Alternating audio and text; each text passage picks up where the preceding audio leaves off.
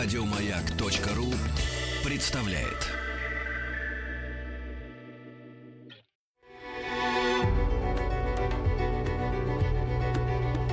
Много букв. Много букв.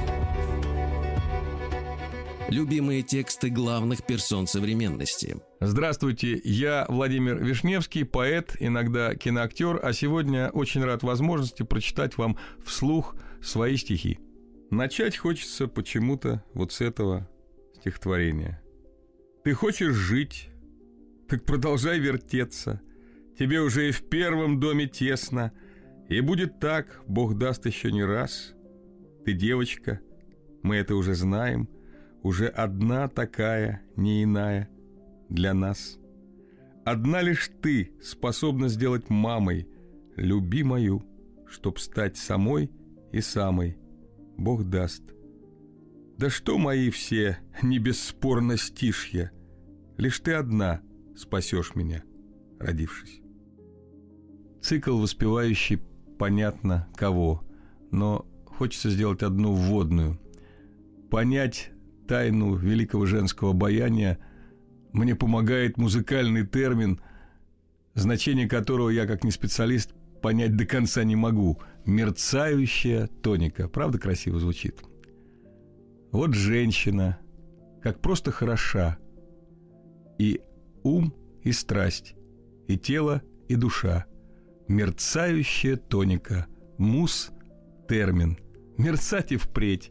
И золушкам, и стервам, палитра их обыкновений – источник наших вдохновений и камень наших преткновений, как переспрашивают мило, а что должна, а надо было. Мысль не моя, но тоже сила. Цитирую, буду понят, все, что вам женщина простила. Она еще не раз припомнит еще же сверх вас петого всего, что вас хищает в существах воздушных, умение не видеть никого, и видеть все, когда им это нужно. Совет тебе, гусар, как никому. Не спрашивай у женщин, почему. Поэт так не умеет сочинять, как женщина умеет дать понять. Дорогие друзья, женщины, я люблю вас, будьте бдительны. Стихи о личном по определению горьком опыте мужчины – им уже много лет. Иду с прекрасной дамою в лучах большого дня. И грабли те же самые приветствуют меня. А вот знаете, прошли годы, и жизнь э, заставила написать такой постскриптум начитавших наших экономистов, которые как все предсказали, так ровно наоборот и получилось. И дописался постскриптум.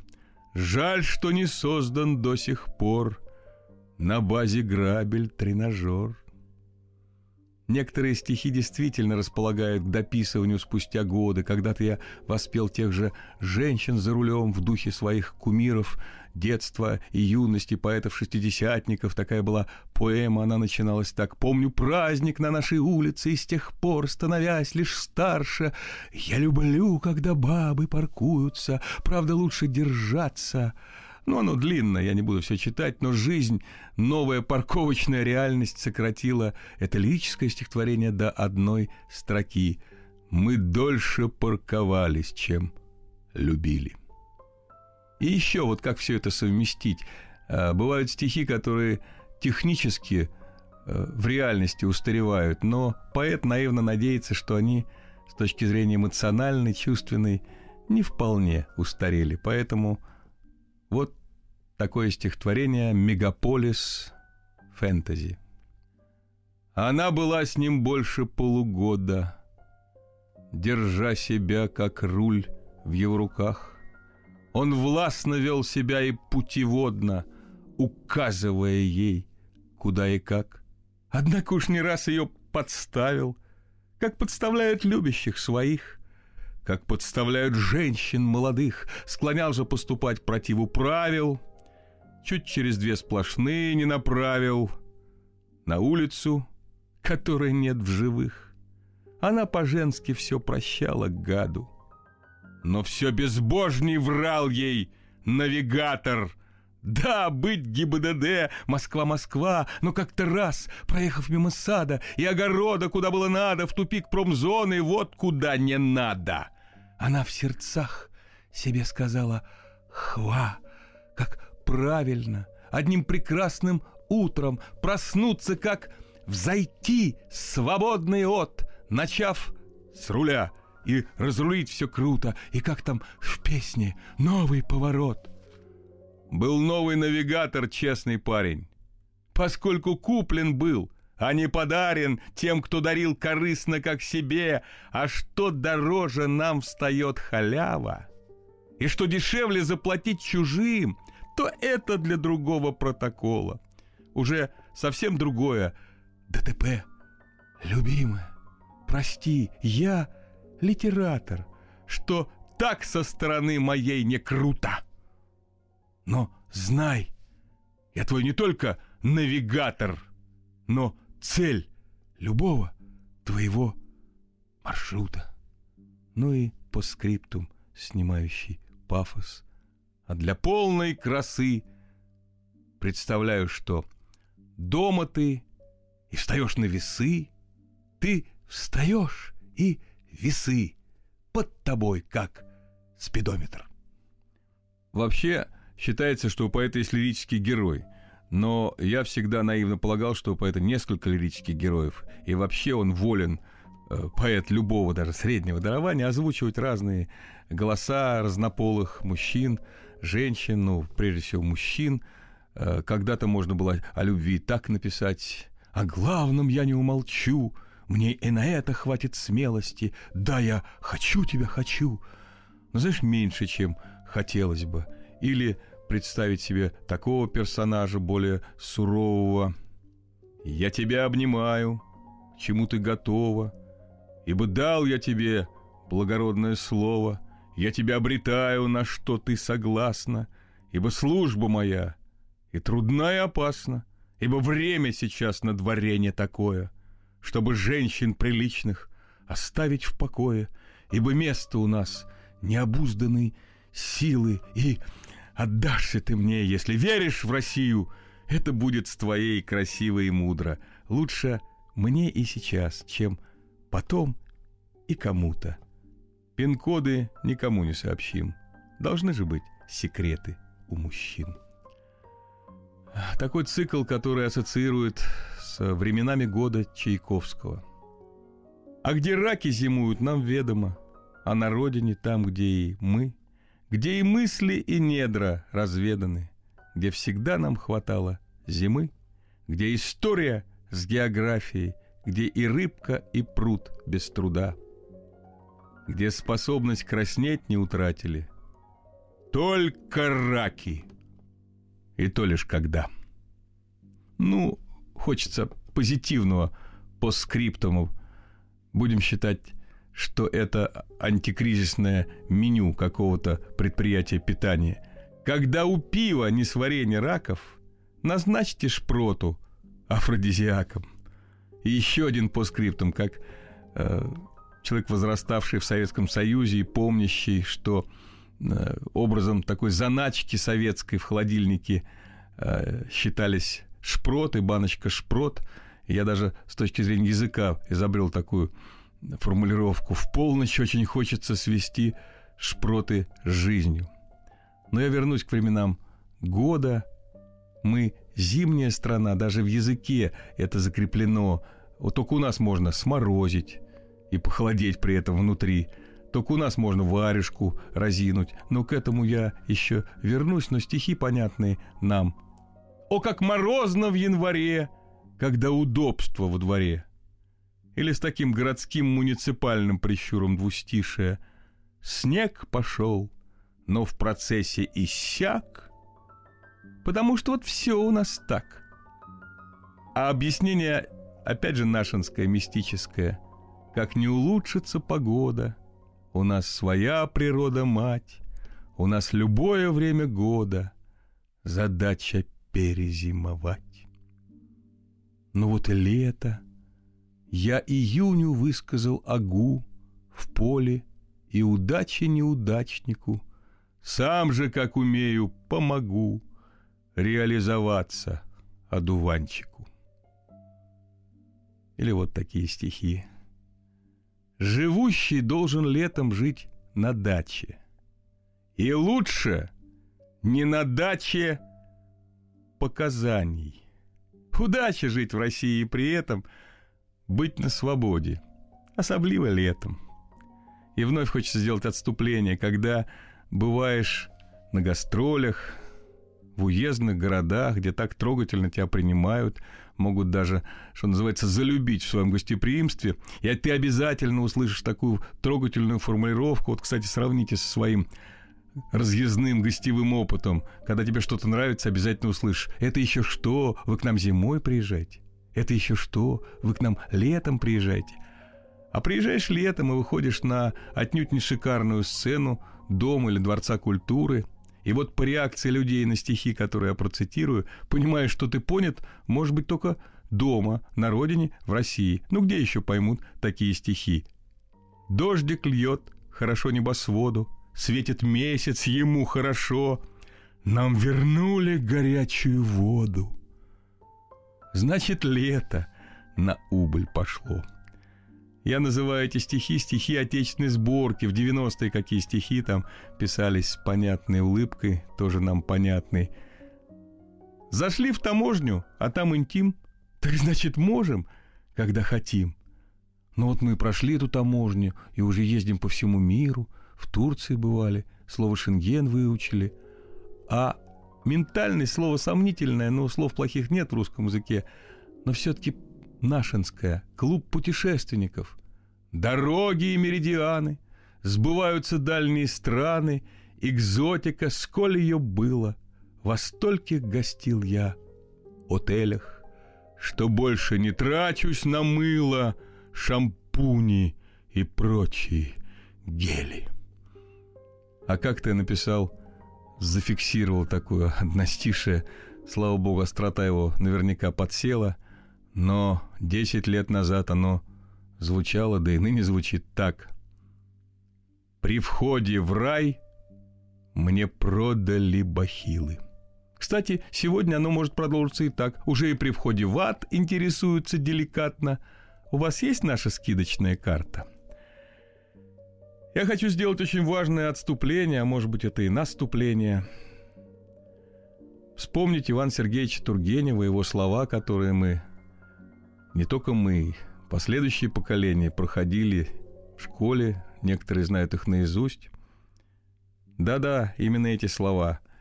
В одни сомнений, в одни тягостных раздумий о судьбах моей Родины. Ты один мне поддержка и опора, о великий, могучий, правдивый и свободный русский язык. Здесь я прерву цитату, потому что это знают многие, но не все, кроме отдельных чудаков, как я – обращали и обращают внимание на фразу, которой заканчивается этот тургеневский абзац. А может быть, сегодня она ключевая. «Не будь тебя, как не впасть в отчаяние при виде всего, что совершается дома», — сказал Тургенев. Может быть, здесь корни нашинского уникального оптимизма российского. Я про него сказал однажды так простодушно, в готовности к облому наша сила.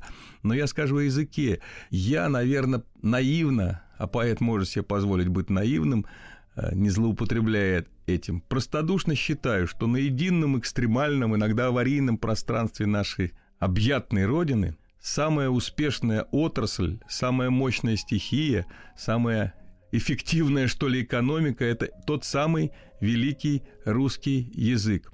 Он дает возможность выразить любую мысль, вопреки мнению, возможно, другого классика Тютчева «Мысль изреченная есть ложь», — говорил он.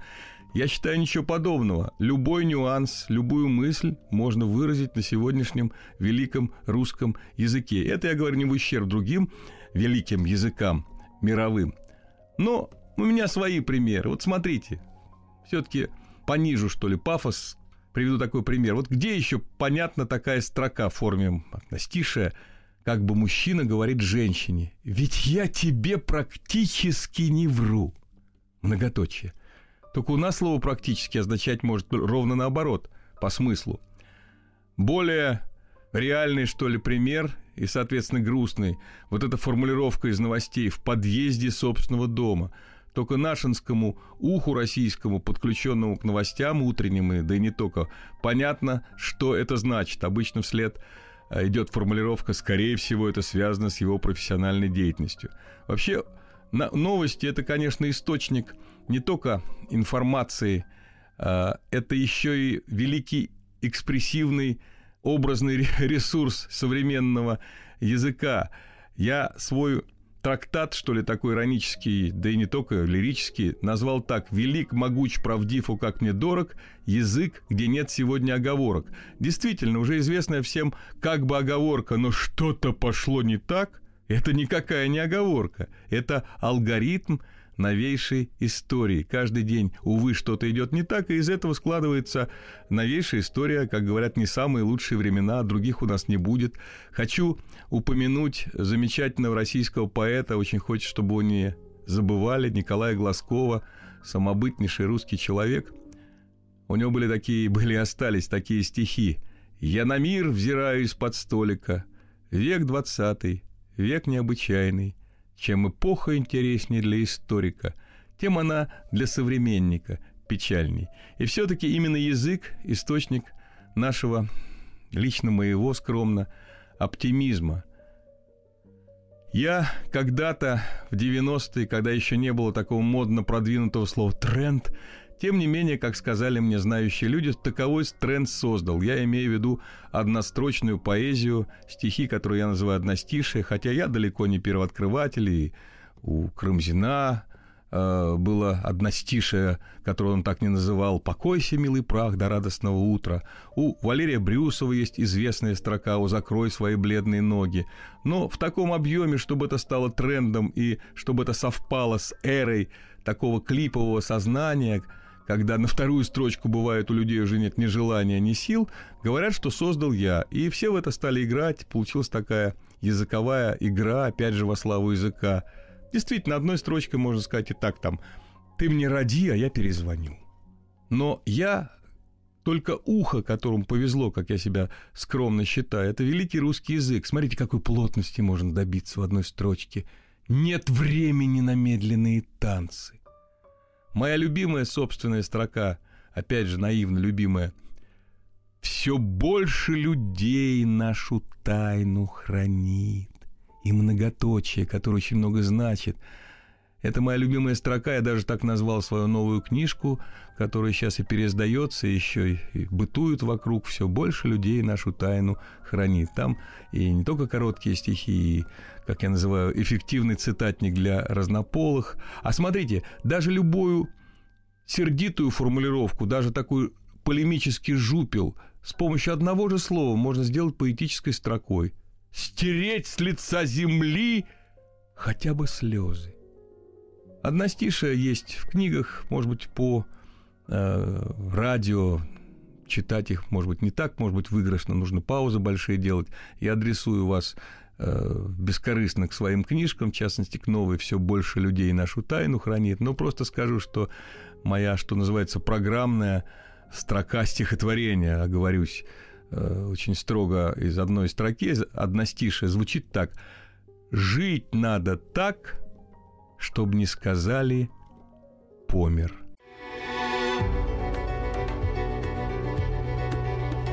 Много букв. Много букв. Любимые тексты главных персон современности. Здравствуйте, я Владимир Вишневский, поэт, и с удовольствием продолжаю э, читать вам вслух свои стихи. Стихотворение, которое называется «Эйфористика». Ну, полностью так. Не в инстанции высшей истина. Эйфористика. Золотые рощи уж отговорили про то, что все – не будет эйфории. Все будет, лишь не будет эйфории. Сама реальность антиэйфорин. Да расхлебаем все, что заварили, уж все калитки громко отворили, но не бывать в отчизне эйфории, где ведает кто надо, что творим. Ау, фория, не дает ответа, не идентифицирует поэта. Стихотворение которая представляет собой как бы венок одностишия, о которых я уже говорил, и называется одностишием «Стада уж более не пасутся мирно». Эпиграф с упоминанием классика. Слава богу, живого классика. Классик наш не самый скучный, Мог сказать бы Айда Кушнер, разве этот день весенний, разве этот день осенний? Не внушает опасений? Чем дальше век, тем меньше и тем больше. Чем дальше в 21 тем, о боже, уже любая точка невозврата, как жили нам не жить уже ребята, да, в двадцать нервном, по неумолчанию, тотально, экстремально и глобально, жизнь поголовно и процессуально, летально, техногенно и онлайна, и ничего, что не было бы чревато – царит его чреватость техноген, и это означает, например, пора отправить безвозвратно в ретро – оно наивно, как фигура речи, казалось бы, ничто не предвещало, позавчерашнее, как литературно, казалось бы, ничто не предвещает. Казалось, не покажется уже. Все предвещает все, и даже больше. Все, что угодно, предвещает все. Казалось бы, все было хорошо, но тут вошел коммерческий директор – ну а за ним налоговый инспектор. Казалось бы, ну вот уже, так нет. Тут подскочили любящие люди, пожарные, экологи, УБЭП. Казалось, штили гладь, буйки на месте. Но тут не кстати всплыли синхронистки. Осталось лишь цитировать свое. Тут я заснул, но было уже поздно. Нет времени на медленные танцы. Спасибо, снято. Вот и санитары.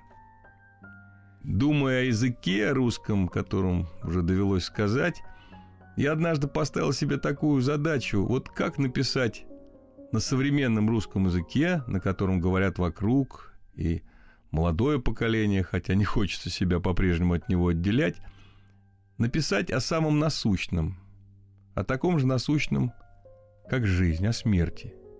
Стихотворение называется «Реальный стишок». Эпиграф. Но ведь придется ж как-то умирать. А что на вырост это проиграть? На упреждение это проиграть по-режиссерски чисто, не кошмарясь, как если бы из реальности изъять. Текст. Еще в сознании лежу. Ага, реально догораю слит жизнью, устарев морально, и лишь одним себя гружу, не тем, что тупо умираю, а тем, что стольких подвожу. В России в последние годы наблюдался такой бум э, креативной монументальной пропаганды. Э, в российских городах, губернских и не только, стали появляться довольно оригинальные памятники не только каким-то классикам, которые как заслуживали, так и заслуживают увековечения, но памятник, например, там многострадальному козлу, герою фольклора, памятник э, младенцу в капусте был открыт в городе Томске, было открытие, глава города, конечно, пошутил, использовал этот э, случай, он сказал, на капусту надейтесь, мужики, а сами не плашайте. Я, кстати говоря, когда читал об этом, вспомнил свои юношеские стихи, полные предвкушения, вхождения в этот манящий мир отношений взрослых в мир разнополых под рубрикой «Боже, какие же мы разнополые». Я когда-то написал стихотворение, которое было даже небезызвестно. «Звоню я Томе, пора и в гости, она в роддоме. А что стряслось-то?» Правда, потом зрелый по скриптум дописался – если дочь приносит в подоле, то это ради жизни на земле. Ну вот памятник младенцу в капусте, памятник человеческому любопытству в Екатеринбурге в форме замочной скважины, памятник той же Шпроте. Но дальше я продолжаю не прозой, уже для разных поколений читательских. А в Ульяновске, ну, вы знаете это место рождения, чье? Так вот в бывшем Симбирске есть памятник. Хорошо, что воздвигли памятник – самой нашинской букве «ё». Сколько же раз ее безосновательно угнетали, почти запрещали нашу самую многострадальную символ стойкости, изначальной нашей тайны и нашей печали. Как ее не гнобили, остается ее в силе, и сказала мне ее, помытарься с мое, ее с собой воплощает наш дар под давлением среды нереальной, между молотом и наковальней, чтобы не стронуться, стравливать пар. Вот мгновенный ответ наш унынью. Без гордыни, но присно и ныне. Пусть не буква закона, но правильная, наше скрашивающее житье. Это значит нам свыше потрафило. Это наша с тобой биография. Это «ё», мое и твое. У меня есть э, стихотворение одно, которое до недавнего времени, ну, в общем, до этого года, в течение 13 лет дописывало себя само. Наверное, это закончилось, можно его прочитать, но, повторяю, оно началось в нулевых годах. Это будет понятно по тексту. Ну, эпиграфом можно сделать такое четверостишее, тоже давнее. Я записал когда-то в постсоюзе – вот новый русский с пейджером на пузе, век двадцать первый, беспредельный, се отрок с флешкою нательной. Во как сегодня не чайники, а продвинутые начальники, актуальные наши докладчики, разрешенные барабанщики, как насобачились эти ребята, быть с двадцать первым столетием за панибратов, слушайтесь, как говорят-то, как имеют его в виду. Это мы освоим еще в седьмом году. А вот это будет обеспечено в 08 году, как и намечено, и о девятом годе, в том же мужском роде, тем более, что уже в начале десятого года в Москве и области улучшится погода. По программе проекта «Единая природа» и это новое проявление не только атмосферного давления, а не далее, как в 12-м, всем нам будет модернизация, а в 13-м-то году поимеют и вас в виду, а в 14-м так нам и надо, разразится Олимпиада и в награду за первородство, как победа в единоборстве. Нас причислит к себе полуостров, а в пятнадцатом-то году поимеют и вас в виду. Я и сам к шестнадцатому году выйду и пойду на коду. А там и семнадцатый год неотвратимо, а уже девятнадцатый вот. А жизнь, она ведь то и дело, оказывается, пролетела. Давай с тобой продлим еще на год. Вот это вот.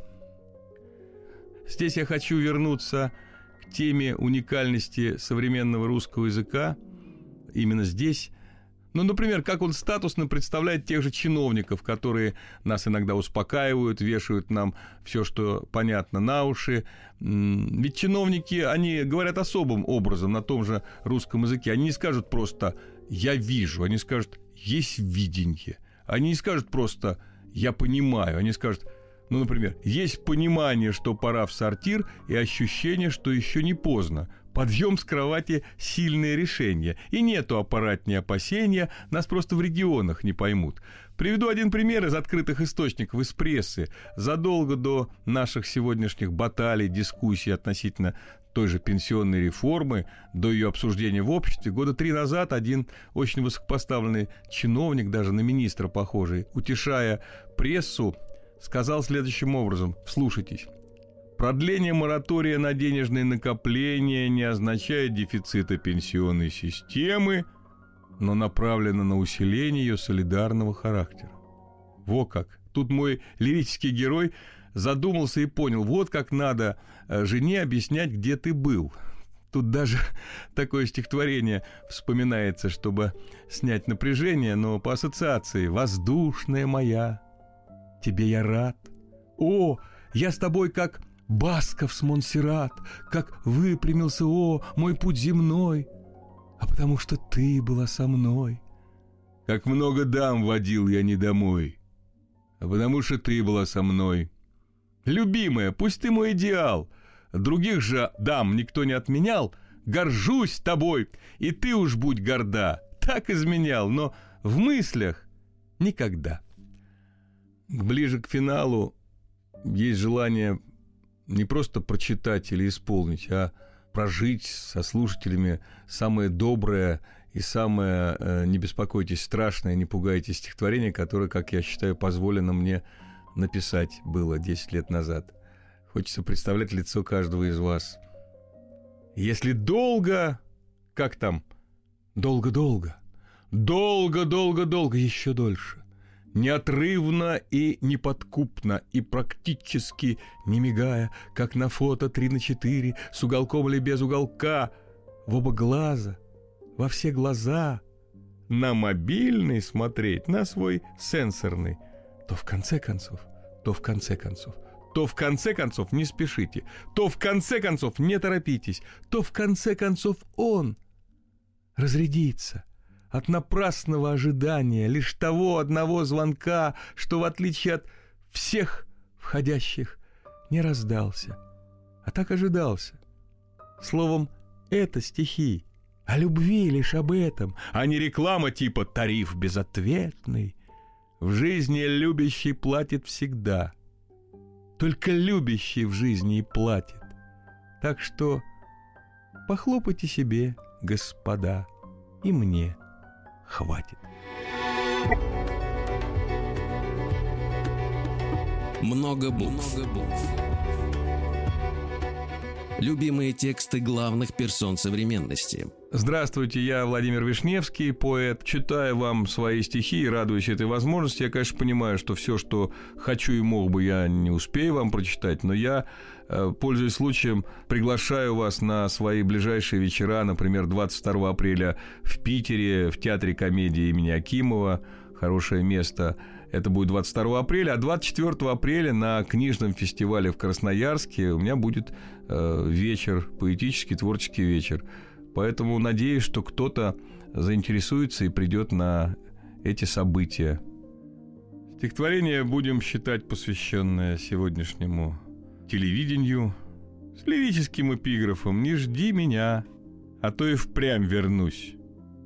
Он ей обещал вернуться после короткой рекламы. Мол, только не переключай, она и не переключала, ждала, поезда встречала, крестом у окна вышивала, при этом еще напевала, но он уже не вернулся.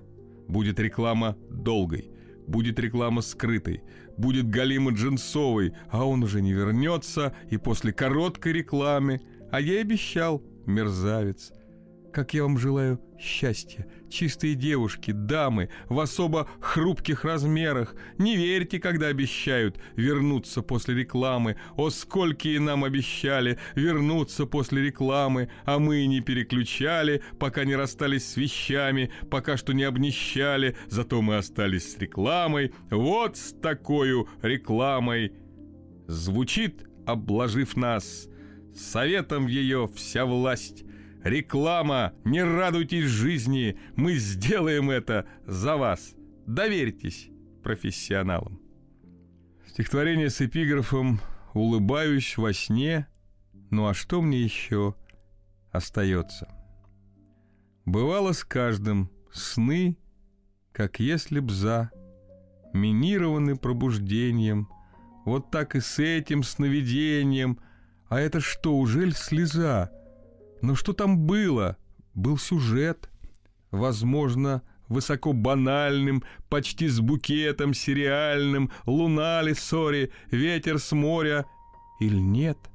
И та она, с кем здесь остались врозь, там все сбылось, нам удалось, но сорвалось.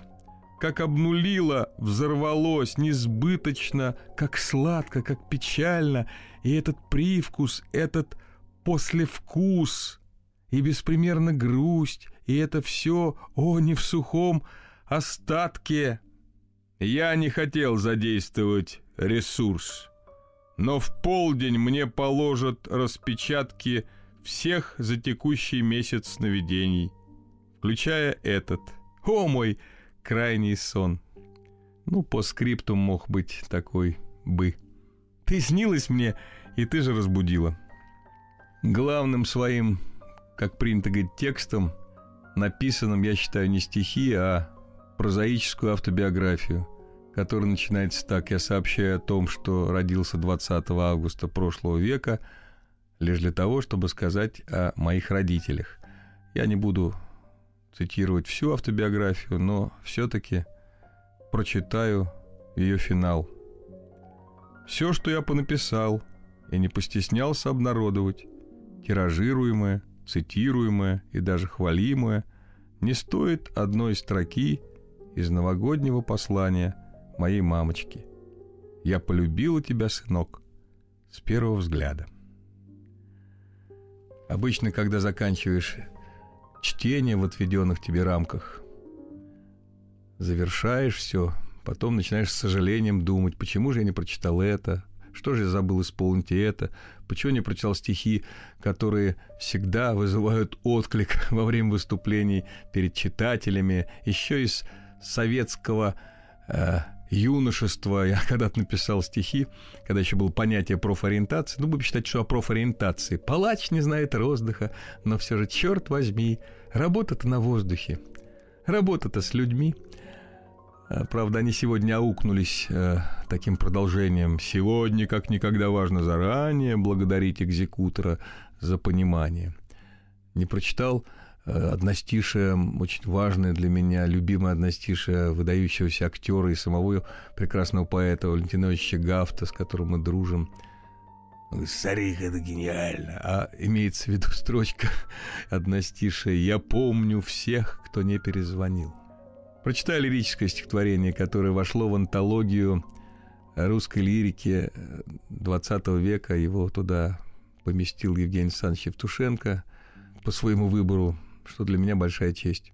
Шаг собьет, остановит ли вдох, на губах обесцветит ли слово, всякий раз посещает врасплох вероятность иного, что могло бы не превозмогло, что сбывалось до случая не выпал, что себе или миру назло не сумел или просто не выбрал, но с течением темной воды, с убыванием света дневного — до зеркальной дойдет густоты, отольется в себя, как во льды, невозможность иного, где царил ты факиром на час, ну а где усмехалась в заботе все, что делает выбор за нас, даже чаще за нас, а не против.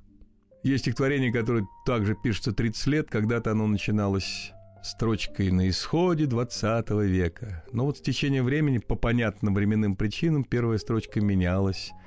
И сегодня будем считать, что это стихотворение может прозвучать так. «И в разгар 21 века, когда жизнь непосильна уму, как же нужно любить человека, чтобы взять и приехать к нему». Спасибо. Спасибо, это был Вишневский. Чтоб напоследок не чадить, я обещаю вам виднеться, пока я буду уходить. Много букв. Что читают те, о ком говорят все. Еще больше подкастов на радиомаяк.ру